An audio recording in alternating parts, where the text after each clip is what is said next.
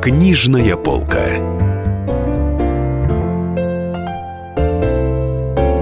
Здравствуйте, дорогие друзья. Это «Книжная полка», Денис Корсаков, Дарья Завгородня. А в гостях у нас писатель, который входит в сотню самых востребованных авторов мира и в десятку э, самых издаваемых и читаемых писателей России. Здравствуйте, Олег. Да, здравствуйте. Вы согласны с таким определением? Ну, да, конечно, согласен. Почему? Потому что это все-таки рейтинги, которые не мы с вами придумываем, да, это и Книжная палата Российской Федерации, это и рейтинги социальных сетей, и обзоры прессы.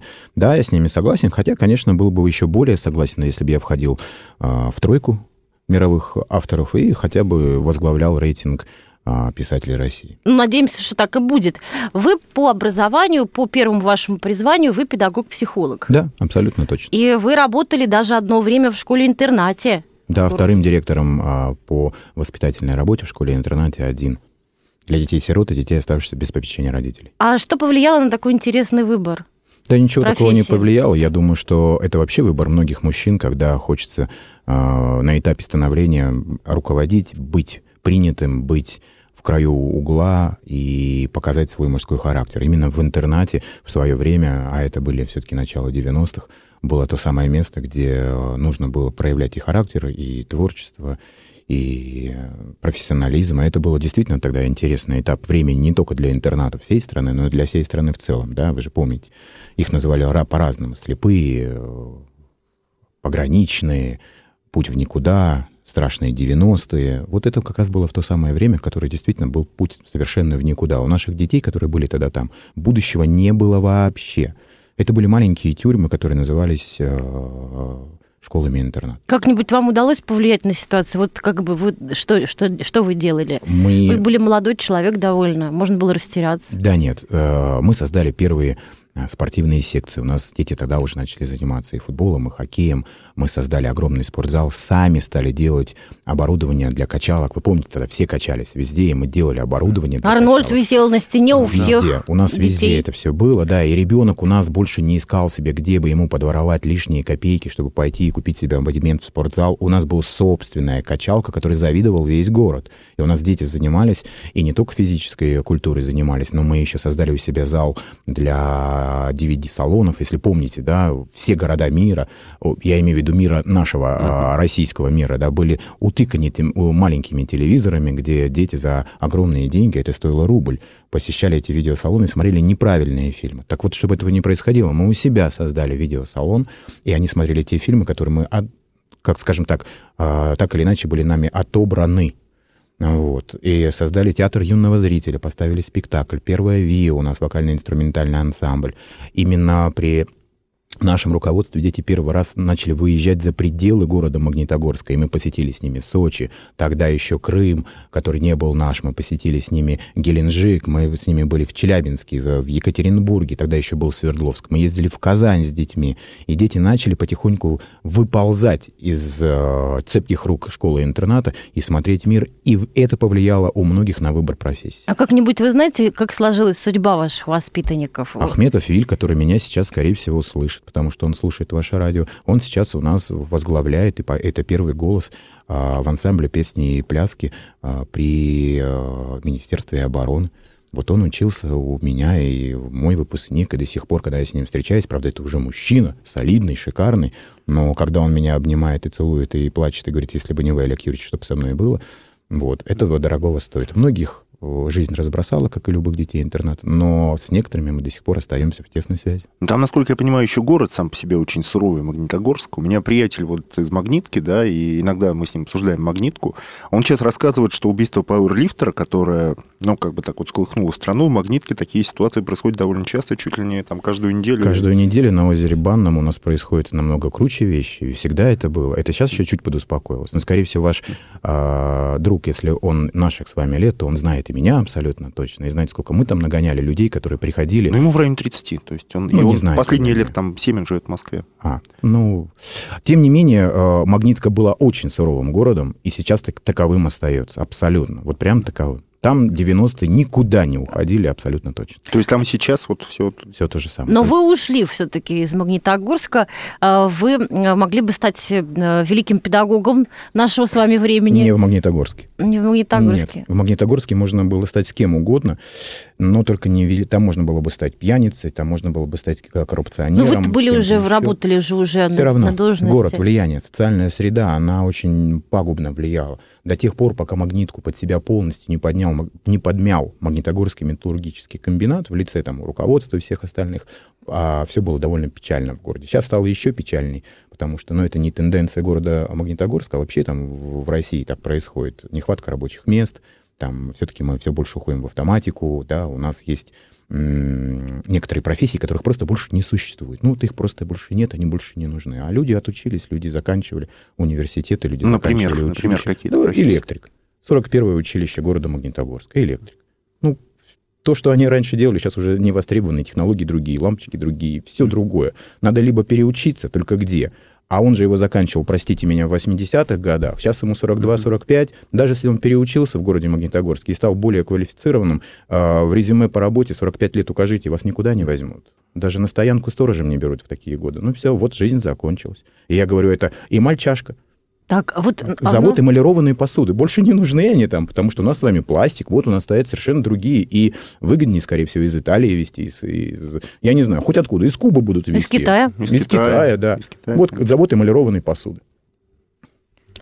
Несколько тысяч человек просто в один прекрасный день раз, и никому не нужно. Но вы, тем не менее, уехали из Магнитогорска и уехали в Швейцарию, как можно прочесть в ваших Да, вот это интересный выбор. Как это получилось? А, это был выбор, не совсем был мой, выбор моих друзей. Вот, тогда была действительно ситуация, при которой я мог уехать туда.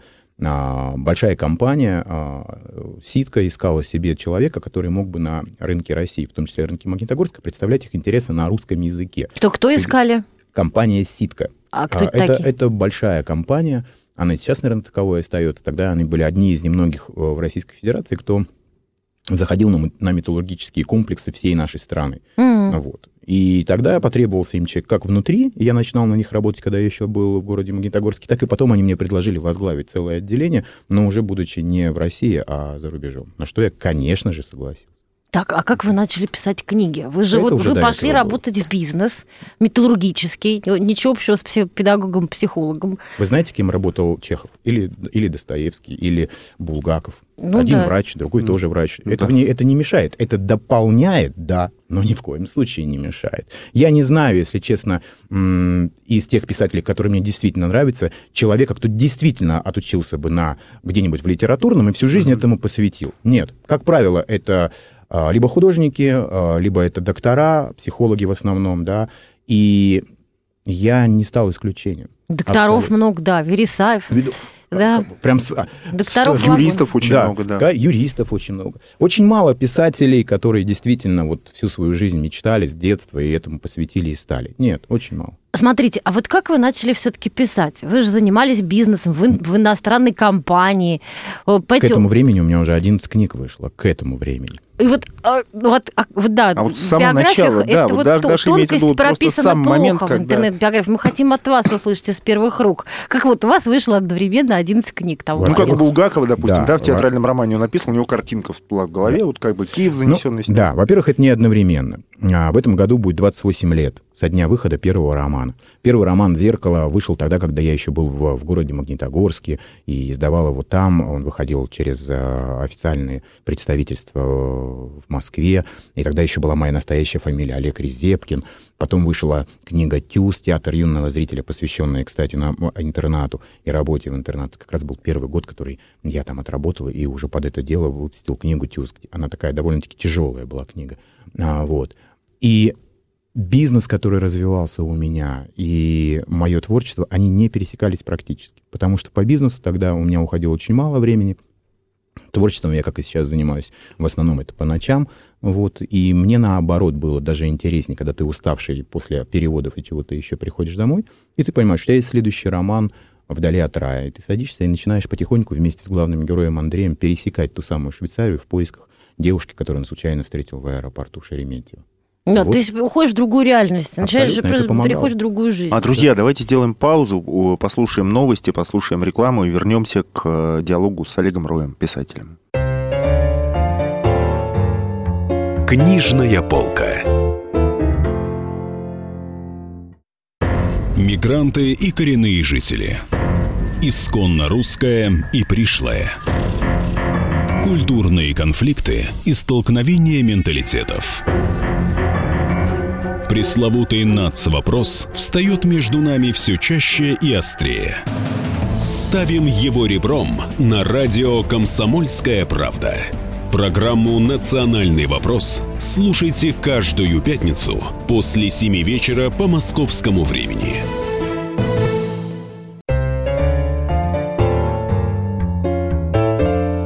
Книжная полка.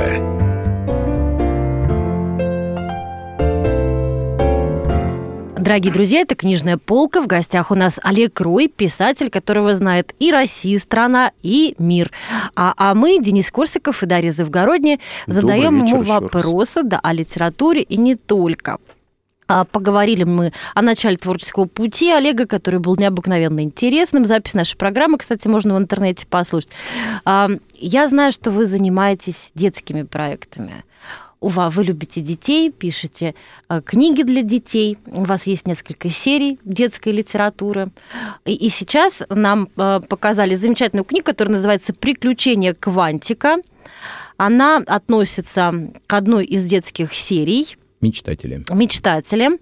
Да, э, вот расскажите немножко об этом. Только что вышла свежая книжка. Да, это совершенно свежая книжка. На самом деле «Приключения Квантика», когда раньше его создавали, называлось «Приключения Атомика» про маленького человека с атомным сердцем внутри.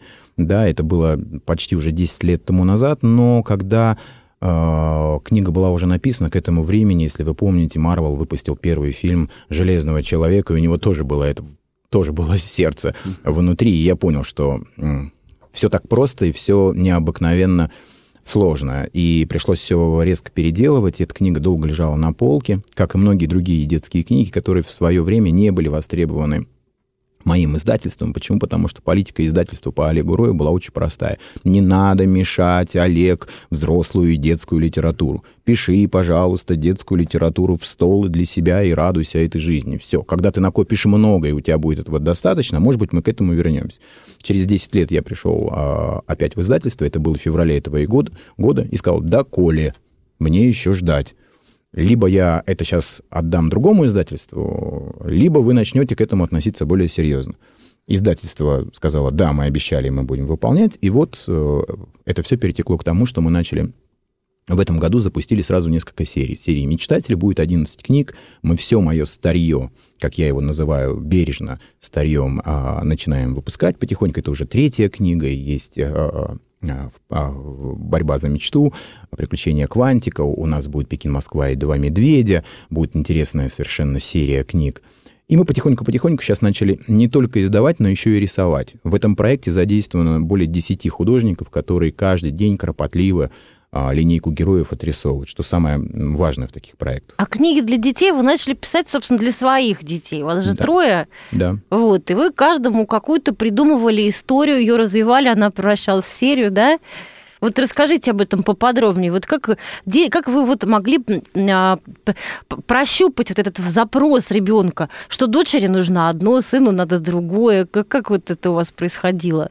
У меня э, первый мой ребе- ребенок, э, Женечка, у него всегда была одна и та же история э, с тем, что как маленькие дети, я не знаю, себя не помню в этом возрасте, но я, наверное, спать очень любил, потому что сейчас люблю спать. Вот. Но у моего сына это было прям совершенно, вот прям огромная проблема для всей семьи уложить его спать. И мы с ним всегда договаривались только об одном. Я ему рассказываю историю. Я ему рассказываю историю, мы придумали для себя персонажа Лешиков. И я ему каждый день, когда приходил вечер, когда я его действительно мог укладывать спать, не был в командировках или еще где-то, или я, я ему рассказывал историю, и она всегда начиналась так, ну что там, сегодня Лешиков, посмотрев на то, что Банечка и Карлуша уже давно-давно заснули, решил для себя сходить в сад. И в саду увидел тот самый цветок, который все искали, он о нем много читал. И начинал целую историю о том, что есть, оказывается, заветный цветок. И именно этот цветок может помочь Лешикову узнать, где его настоящий дом, его И он с упоением вот это на все это смотрел, слушал, и это все развивалось. Потом обязательно просыпалась Карлуша, которая взлетала, и что-то взмахом крыла она рушила все мечтания Лешика. И, и он в это окунался, и всегда говорил, продолжение. Я говорю, вот сейчас спать, а завтра продолжение. И через какое-то количество ночей я просто понял, что истории Лешикова так много, и мир вокруг этого героя настолько стал огромен, что его надо срочно записать. А дочка? Дочка у меня, а там немножко все по-другому было. Вот, у меня Лёлька, она мне всегда говорила так, папа, расскажи про принцессу. Вот, она, ну, у нас же, у нас не вообще было, но если, она говорит, если ты меня юбенькаешь, купи куклу. Угу. Вот, или расскажи про принцессу. Все, и я ей начинал рассказывать про принцессу. Это, это было обязательно. При этом, при всем, она могла сказать, а давай принцесса будет собачка. И я говорил, что не знаю, знаешь ли ты или нет, но в мире собачек существует тоже принцесса. Если ты этого не знала, то представь себе. И я начинал ей придумать, как в мире собачек существовала маленькая принцесса. Причем она была пудель, которая случайно отстригла себе больше кудряшек, чем надо было на самом деле. И отсутствие кудряшек сделало нереально плохую вещь с этим пуделем. Почему? Потому что ее никто не стал узнавать и признавать как принцессу. И вот этот... И она мне подсказывала, что нужно сделать. И она знала, что такое парик. И она знала, как собрать чупчик на, на, на видном месте. И вот это вот... И в рамках этого мы э, учились, как придумать антагониста, который против того, чтобы она все-таки стала принцессой, возглавила это царство собачек. Ну, в общем, дорогие друзья, Олег вам, папаши, пап, дорогие папочки, Олег Руи вам дал, кстати, мастер-класс, как уложить ребенка спать. И как ему рассказать интересную историю, и вообще о чем общаться с ребенком. А мне хочется перейти э, к реальности э, нашей с вами современности. Проект «Приключения дракоши». Дракоши Тоши – Угу. Тоже очень интересный проект, э, какой-то такой масштабный, которым вы сейчас занимаетесь. Да, этому проекту я сейчас уделила огромное количество времени и инвестиционных вложений. Мы нашли хорошего инвестора, который вместе с нами будет инвестировать аж порядочную, ну, очень большую сумму денег для того, чтобы сделать первый сезон мультфильма. Это будет 26 серий первого сезона а вы пишете сценарий, написали? Я пишу истории. Сценарии пишут э, великие наши сценаристы. Это и Катя Неволина, это и э, Зубкова Стася, и э, студия, которую вы все прекрасно знаете по «Смешарикам» и «Малышарикам». Это студия, студия «Петербург». Именно совместно с ними мы делаем этот огромный проект. Вот. И это интересная история. Это интересная история. То есть вы взялись теперь за мультики еще? Я еще взялся за мультики, потому что понял, что эта ниша, хоть и выглядит заполнена, на самом деле она даже и на 3% не заполнена. И если у тебя есть хорошие истории в голове, если есть хорошая визуализация и хорошие партнеры рядом, то ты можешь позволить себе делать так, мультфильм. Так, а не затмите ли вы Машу и Медведя, знаменитую? Маша и медведи мультфильм для взрослых. Я же делаю мультфильмы для детей. Каждый родитель, который любит, уважает, ценит и беспокоится за своего ребенка, скорее всего, будет смотреть мои мультфильмы, а Машу и Медведи оставить для себя, потому что Маша и Медведи — это потрясающий мультфильм, это очень круто, это очень клево, но это мультфильм для взрослых. То есть... То есть детям его смотреть нельзя? Категорически детям его смотреть нельзя. Потому что Маша — это чудовище. Мы говорили с Олегом перед эфиром, да, да и он, в общем, рассказал все, что он думает про Машу. Я рассказала, да. кстати, историю про свою подругу, у которой дочка стала неуправляемой. И мы с Олегом пришли к логическому выводу, что дочка стала ничего не слушается, маму не слушается, спать не идет, умываться не желает. И виновата в этом Маша. А, э, Социопатка. Социопатка, да, которая не умеет себя вести, которая не ценит людей, простите уж меня за слово, людей, да, но может все равно ну, ребенку, да. да, не ценит а, тех, кто живет вокруг нее, ни в грош не ставит. Вот вообще. Самовлюбленная Самовлюбленная эгоистка. Да, я иногда некоторые серии, когда все смеялись, я как тот самый непонятный э, режиссер сидел, смотрел и думал, господи, мне, если бы я был ребенком, я бы заплакал. Она разбила любимую игрушку медведя, у которой у него ассоциируется с мамой, с бабушкой. Вот, ну за что ему такое? Я все время думал, если бы у меня была такая жена, вот как я Маша. Бы, да, как я бы не знаю, что я сделал, правда. Слушайте, ну а... вот вы как психолог, вы же понимаете, что такие ситуации, они в жизни тоже бывают. В общем, это такое реалистическое отображение. Да, наверное. но только не Именно детское. история, когда мужчина влюблен в женщину. Да, но не детская. Себя. Поэтому я еще раз хочу повторить. Маша уникальный мультфильм, но он для взрослых. Он потрясающий мультфильм, но он для взрослых. И для взрослых это действительно уникальная вещь, которая взорвала весь мир. Завидовать ей, да, потому что взорвала весь мир. А почему она взорвала? Опять же, вот тем самым цинизмом, который любят взрослые. И они вдруг присоединились к детям и дали им возможность этот мультфильм смотреть много, потому что этот мультфильм был интересен для них самих. Но когда они вдруг поняли, что им-то интересно, похохотали, ушли, а ребенок вдруг исковеркал себе характер, стал не кушать кашу, выбрасывать это все в окно, пинать кошку. э, В людей, в людей. людей. да. Тогда они вдруг задумались, что ой-ой-ой, взрослый мультфильм. Ну где же вы раньше-то были? Ну а что смотреть, свинку Пеппу? Свинка Пеппа, хороший мультфильм, Смешарики, Сказочный патруль, смотрите. У нас есть сейчас вот Малышарики, хороший проект. У нас, у нас русских, а российских проектов достаточное количество. В этом году выйдет э, уже первых семь серий. Пожалуйста, вот Дракоша Тоша. Не похож на бегемота, на жирафа не похож. Он похож на динозавра, самый лучший из дракош. То Тоша. он- Дракоша он Тоша. добрый, я так Он понимаю. добрый, да. Дракоша Тоша – это игрушка, которая оживает, когда маленьким пандочкам действительно нужна помощь. А нашим маленьким детям она иногда, она иногда нужна, а нас рядом нет. Когда а, она просыпается, пандочка, няша, и вдруг понимаете, ей страшно. Ей страшно ночью, потому что она одна, и ей страшно. И ей на помощь приходит дракоша, который говорит, почему ты боишься? Она говорит, мне кажется, под кроватью живут подкроватные монстры. Он говорит, почему? Там кто-то есть. Он говорит, ну давай заглянем.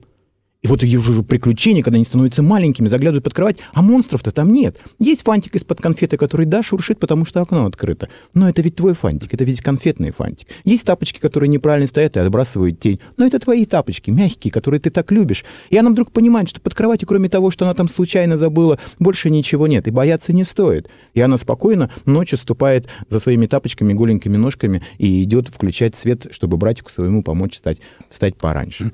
Друзья, давайте прервемся на новости и рекламу. Вернемся в студию. У нас Олег Крой, он рассказывает о своих книгах, э, в том числе детских. Книжная полка. Главное аналитическое шоу страны. Михаил Владимирович Юрьев, Михаил Владимирович Леонтьев. И в команде Анатолия Кузичева замена. Вместо Анатолия играет Илья Савельев. Но все остальное будет прежним. Это главтема. Они знают, как надо. Мы несем свою миссию выработать и донести до народа и руководства мысль о том, как должно быть.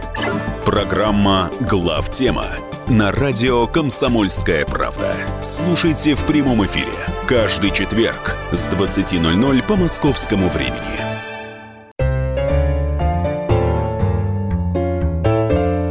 Книжная полка.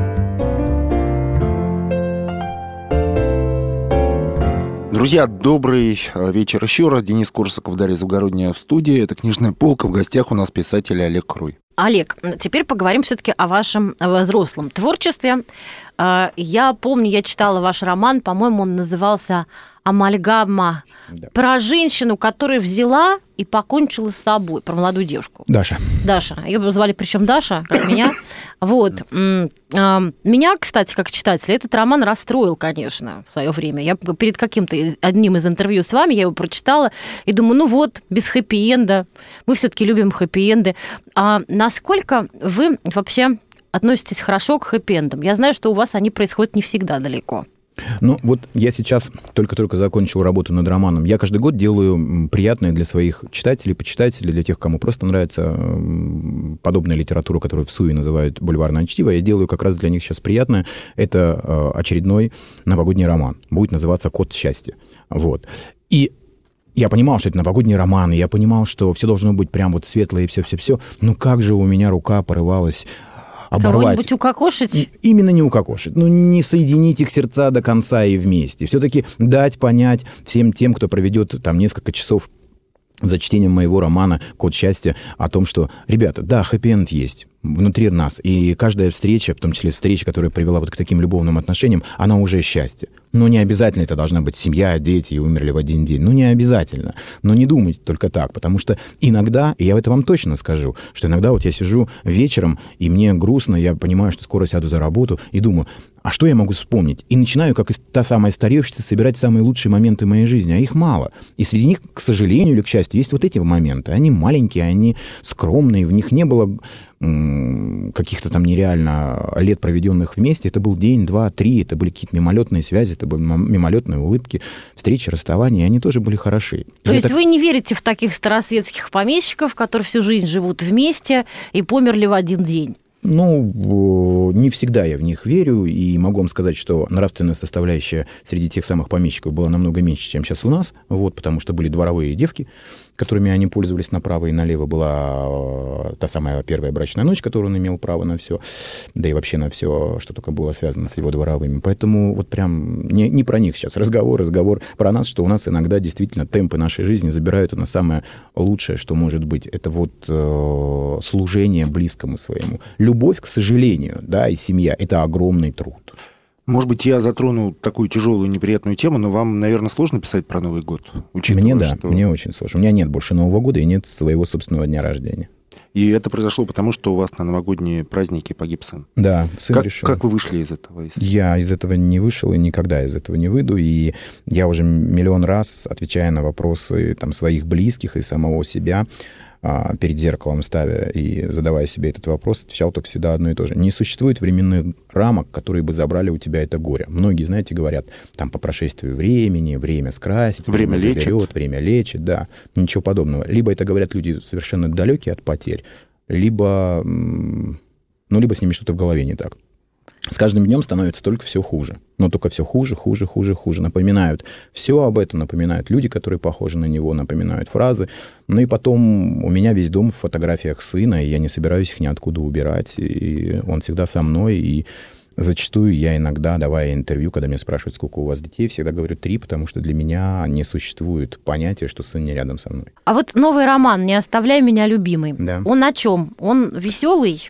Нет, он совсем не веселый, не оставляй меня, любимый. Роман про социальные сети, вот, про человека, кто создал социальную сеть «Мы». Такой не существует, но прототип его все равно есть, этого человека. Я его знал очень хорошо. Сейчас он отсюда уехал. У него действительно на ранних стадиях создания своей собственной социальной сети была такая э, ситуация, когда ему подставили его компаньоны, якобы случайно девушку, с которой заведомо обо всем договорились, что она должна сделать, как должна сделать и на что должна повлиять. И она все сделала. И он находился в преддвериях того, чтобы подписать весь бизнес, лишь бы ей было хорошо.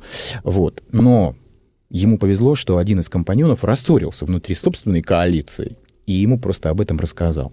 И он оставил за собой и все права, и все остальное, и вывел на чистую воду эту девушку. И самое главное, понял, что социальные сети — это болото, которое затягивает, как это не страшно, не только того, кто там присутствует, но и того, кто это создал. И уж, казалось бы, в это болото, зная все карты, вступить никак не мог. Но именно он туда попал, именно его затянуло, и он лишился, буквально мог лишиться всего. Вот об этом как раз роман. Ну, а почему для обычных людей социальные сети не, обычно, не, не обязательно болото, да? Это могут быть просто ну, средства общения. Кому-то вот да удобнее познакомиться общаться, проще удобнее через общаться социальные сети. как бы с помощью текста вот написанного, а не с помощью... Нет, а, я, я могу сказать, я могу сказать, что и вы совершенно правы, да, не для всех это болото. Для всех, для многих это статусность общения. Почему? Потому что ты имеешь право говорить открыто, да, пряча, открыто в кавычках, пряча свою фотографию за аватаркой известного, неизвестного, взято просто из сети какой-то фотографии. Это дает тебе право а. грубить, б. умничать, в. чужие мысли выдавать за свои. Дает тебе это право. А самое главное, это дает тебе право цинично иногда критиковать. Если мы возьмем там, условно говоря, там 300-400 комментариев под каждым моим постом, то из них 60% э, это критики, 20% те, кто меня ненавидят, просто вот ненавидят. Почему? Потому что они пишут, вы знаете, Олег, я три романа написал, мне уже 56 лет. И эти романы, которые могли бы, если бы вас не было на книжных полках, взорвать мир, а вы уничтожили мои именно романы. Вы? Да, да, да, именно я. Терпеть ну, вас занимает не могу. место. Да. Я место занимаю, оказывается. Я вот терпеть не могу. Вы пишете ерунду. Я вас, правда, ни разу не читал, но чувствую по книгам и по вашей энергетике. Это мне вчера, кстати, вчера вышла передача на одном из федеральных каналов, да, где я очень серьезно раскритиковал главного героя, да, и, и посчитал, что я имею на это право, коль уж вы меня позвали, и вам хочется, да, а, узнать мое личное мнение, так оно вот, вот такое. И не важно, что у вас белое, а у меня это черное. Это мое личное мнение. Взорвался вчера у меня комментариями, и один из комментариев был следующим. Я никогда вас не читал до вчерашней передачи, посмотрел передачу с вами, завел специальный аккаунт в социальной сети, чтобы вам написать. Я не буду вас никогда читать.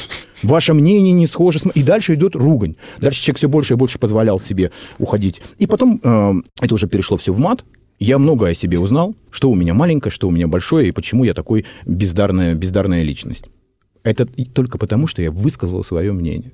Слушайте, а почему вот так это происходит? Это где? Это не в Фейсбуке было? В Фейсбуке было, да. Ну там часто... Именно в Фейсбуке Я просто на вас подписан, да, иногда вижу какие-то краем глаза баталии жуткие, но Я прям не убираю. участвую. Не я убираю, убирают мои помощники, но иногда бывают такие жутчайшие баталии. Ну, ну, в Фейсбуке же часто люди пишут свое имя, ставят свою фотку.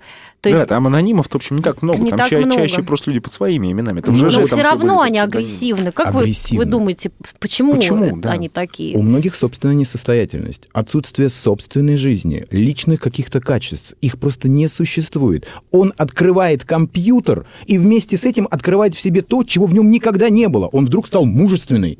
Но если ты мужественный, а перед тобой в парке девушку э, пытаются к ней представить, вот здесь э, приставать, вот здесь прояви свою мужественность, а не открывая компьютер в темноте собственной комнаты, обкладывать матом писателя, которого ты никогда не читал. Не- в не этом видела, нет не мужества. читал, да. да. Или, или женщина, которая а, пишет мне, вы знаете, у меня было четыре брака, и все вы самцы. И я понимаю, что вам не понравились ваши четыре мужа. Я тут при чем? Может быть, я не такой, может быть, я лучше, может быть, мир мужчин не сводится к четырем мужчинам, с которыми, по всей видимости, вы плохо себя вели, прежде всего. Коли уж от вас четверо ушли, так надо вам в первую очередь задуматься. И как только ты начинаешь хотя бы чуть-чуть отвечать, мама моя, мир вокруг тебя взрывается.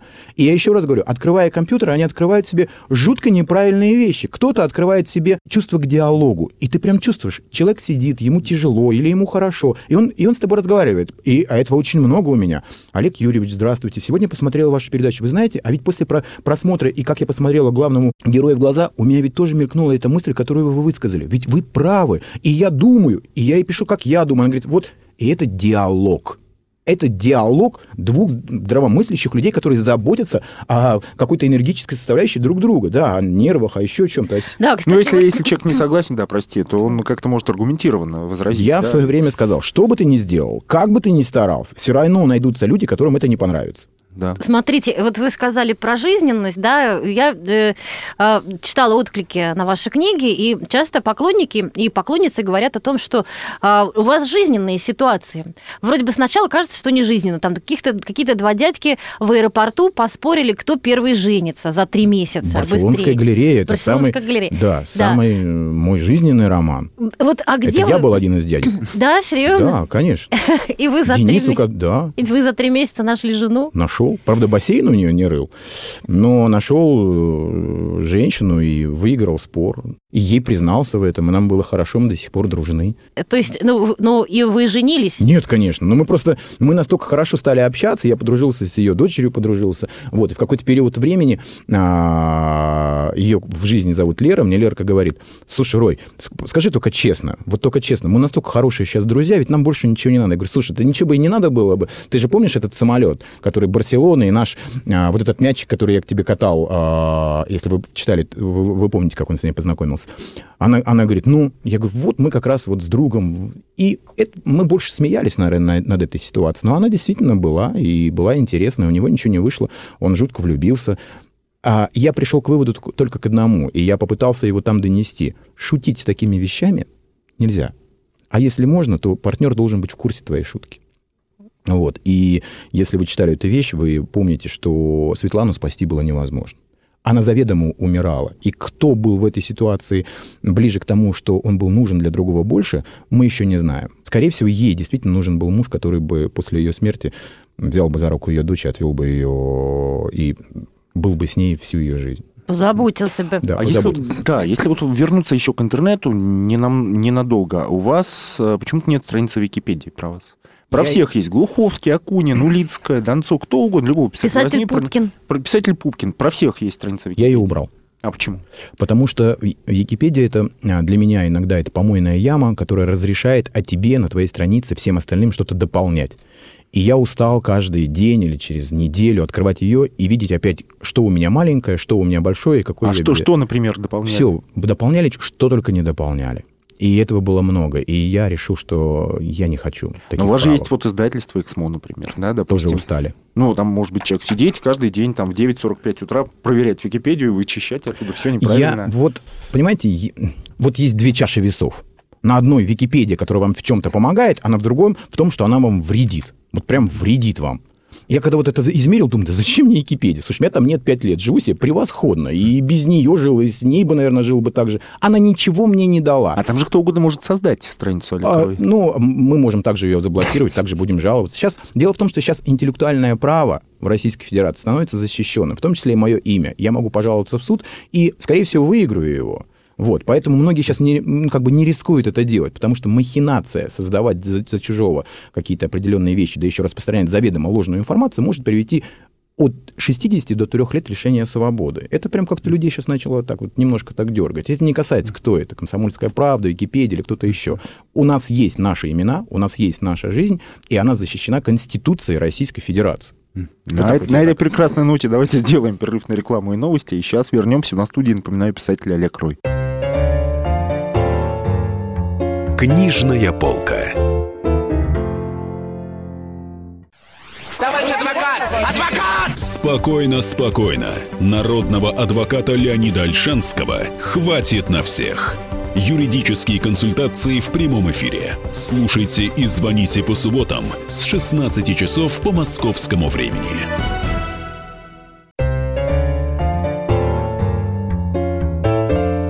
Книжная полка. Дорогие друзья, с вами «Книжная полка», Денис Корсаков, Дарья Завгородня. В гостях у нас Олег Рой, мастер психологической прозы, писатель. Олег Юрьевич, как вам такое определение? Мастер психологической прозы. Ничего или бесит?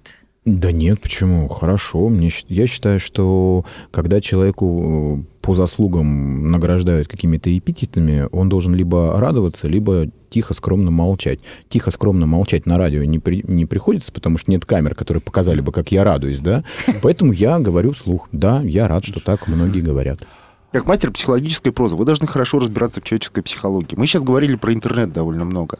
И в интернете, как мы все понимаем, довольно много психов. И ощущение, что психов очень много вокруг нас в обычной жизни, просто вот реально людей, которые могут быть даже и опасны.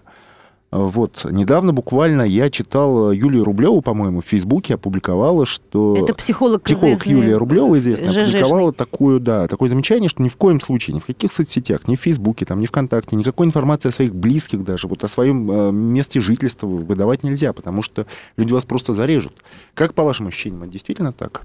Э, могу вам сказать, что я за последнее время стал очень мало, и это прям вызывает такой негатив у моих там близких, те, кто меня читают, очень мало стал делать встречи с читателями, да, публичные. Почему? Потому что всегда перед э, встречами звучит огромное количество сообщений о расправе, о том, что пишут там какие-то нереальные женщины, я хочу, чтобы ты был моим, а если ты моим не будешь, то кислота не спасет никого. И приходя на встречу с читателем, у меня была три дня тому назад. Вот, меня уже предупреждали, и мы вызывали охранников, и они действительно в зале выводили, вывели просто женщину, которая была совершенно сумасшедшая, рвалась на сцену, и что бы она со мной там сделала, я бы тоже не, ну, как бы так, это странно. Вот, и в мне под мое одеяло лезут каждый день и пытаются там что-то рассмотреть, собирают какие-то фотографии, собирают данные, собирают какие-то сведения, соединяют их, придумывают. Я иногда думаю, что те, кто это делают, намного больше писателей и сочинителей, нежели я. мне им надо было позавидовать, потому что они придумывают как несерьезные, так и очень криминальные вещи, в которых я завязан, с которыми я связан, да, и, и за что меня уже надо убить, и за что меня надо покарать, и и этого очень много, от этого никуда не деться. А кто, есть... по вашим ощущениям, более агрессивный, мужчина или женщина? Женщины более агрессивные. Мужчины именно... быстро отходят. Вот вчерашний э, молодой или пожилой человек, потому что на аватарке был цветочек, вот он уже, все, вот он проснулся, я думаю, что он даже сожалеет о том, что он сотворил. Женщина будет добивать вас до последнего. Ну, да. У меня есть фанатки, которые вот уже там десяток лет каждый день долбят э, мои инстаграмы, долбят мои соцсети высказываниями, нецензурной бранью. И я знаю, что это одни и те же люди, и мы их баним. Слушайте, а почему женщины такие? Вот почему они такие? Я тоже знаю, что очень а, большую, значительную часть хейтеров, ненавистников в интернете э, самых со- страстных, составляют самых таких, девочки да. с писательскими способностями. То есть это писательницы, графоманки и журналистки. Графоманки в основном. Да, да. да. Либо те, у которых... Ну, понимаете... А, почему вот они такие? Я я, э, к сожалению или к счастью для себя, э, в свое время проводил некие опыты, когда хотел посмотреть все-таки на тот образ, который стоит за, за этими людьми. Я их видел. Как правило, это женщины, не устроенные в жизни не устроенные с точки зрения внутреннего составляющего. Как правило, это не следящий вообще никак за собой. Вот вообще никак. То есть она считает, что вот так она выглядит хорошо. На самом деле выглядит она удручающе плохо, и она вот такая. Эта женщина в свои 35, простите, э, им где-то под 55 можно дать. Это женщины, у которых не было никаких отношений. Это женщины, которые были в браке в одном или в двух, их били, они расставались только потому, что судебное решение было, либо, либо он уже сидит у нее. Это ненавидящие мужчин как таковых. Это женщины с проблемой деторождения. Это женщина с проблемой завтрашнего дня в виде социальной там, составляющей, да, зарплата, устройство на работу и все остальное. Это, как правило, вот я собрал примерный образ. Я никогда не встречал женщину подтянутую, красивую, с хорошей работой, с хорошим мужем, с хорошими детьми, чтобы она этим занималась. Нет, как правило, именно они пишут, а, спорят, либо общаются со мной по поводу каких-то вещей, про, про детей, про мои цитаты, про книги. Они более интересны у них есть чем заниматься, закрывая компьютер. У них есть, у них есть дети, любимый муж, любимая работа, любимое хобби, у них есть свой любимый сериал, книга недочитанная. У них это все в жизни есть. И Алек Рой заполняет какую-то пустоту полторы-две минуты в день ну, не полторы, не полтора-два часа а каждый день. Когда вот она сидит, она только этим занимается, только Олег Рой у нее каждый день, без выходных. Давай про города России лучше спросим. Где вам больше всего понравилось? Вы знаете, мне нравится везде. Мне, как ни странно, а, как человеку, живущему в этой стране, а, нравится вся эта страна, потому что многие сейчас, сейчас, сейчас модно говорить, что как у нас все плохо, да. Я был недавно в Ульяновске, в Нижнем Новгороде, в Казани, в Уфе, я был в Екатеринбурге, я был в Магнитогорске, в Челябинске. Мне все нравится. Мне, да, есть неухоженность. Да, у нас огромные проблемы с недостроем и с тем, что мы к своей старине относимся так плохо, что да, дороги везде убиты так, что ты не понимаешь, что когда, видно, Наполеон уходил, он уходил, забирая с собой не только богатство и оставляя пепелище, но еще и все наши дороги. С тех Асфальт пор вырубил, с собой утащил. Нич- ничего нет вообще. При этом, при всем, ты как человек понимаешь, что в это вкладываются деньги, ты не понимаешь, куда же все-таки, да? Но, тем не менее, лица людей – сами люди, природа, божественная природа во многих местах, да, и те еще памятники старины, которые так или иначе мы умудрились сохранить, они, конечно, говорят о том, что у нас совершенно великая страна для путешествий, просто пока не предназначенная для этого. Когда министр по туризму говорит, вот-вот уже скоро, Хочется сказать, давайте уже сейчас. Вот вот уже скоро как-то устали. У нас все время мы какие-то планы. 20-й год, 30-й год. Давайте завтра. Давайте вот сегодня. Знаете, когда президент Российской Федерации в рамках вот вашей программы, да, это тоже интересно, сказал, что в ближайшие 10 лет он объявил годом детства, то я не хочу, чтобы чиновник разгонялся лет 5. Я хочу, чтобы он уже завтра начал выпускать детские книги по доступным ценам для детей, чтобы ребенок мог прийти в магазин и купить книгу не потому, что у мамы есть деньги, а потому, что у него есть желание читать книги, а у мамы хватит денег, чтобы купить книги, которые стоят не 750 рублей, а 70. 70, они могут стоить 70, могут, они так стоили всегда. Но за 70 рублей мама точно купит книгу. И этот ребенок начнет расти здравомыслящим, хорошим, любящим, с идеологической подковой и любви к собственной родине. Вот что самое главное. Сейчас мы выделим огромные бюджеты, снимем нехорошие фильмы, мы снимем нехорошие передачи, мы выпустим нехороших авторов и нехорошие книги. Ни то, ни другое, ни третье, ни четвертое. Вы никогда больше в жизни не увидите. Но кто-то из чиновников отрапортует. Только то он забудет упомянуть про виллы в Майами, про частные самолеты, про катера, яхты и тех самых девочек, которые... Он, за... он об этом не, не будет упоминать. А все остальное пройдет мимо. Когда собираются экспертные советы возле первого человека, хотелось бы в них видеть не людей Пупкиных и Ивановых, а тех, которые действительно сегодня управляют умами читателей, которые на слуху. Не у двух-трех чиновников, а действительно на слуху. И когда сегодня мы с вами, э, во мне, как и во многих, вызывают серебряников, да, ну что мы сегодня творим? Мы что сегодня хотим сделать? Мы что хотим сегодня здесь сделать? Мы хотим вернуть 30-е годы? Ну тогда начните не с него, Начните с Улюкаева, в конце концов. Ну, начинайте с тех, кто прям вот действительно уже портит нам всю жизнь. Ну, не, почему ну, с него? Строго говоря, с Улюкаева-то и начали. Если строго говоря, надо было начинать вот буквально, с многих, Улюкаева да. сразу Серебренников. Ни, ничего подобного. У нас кто-то гоняет на одном, кто-то гоняет на третьем. У нас, у нас корруп... Можете себе представить? США озаботились нашей составляющей. 75% наших накоплений граждан богатых находится не в России. Триллион. Не в России.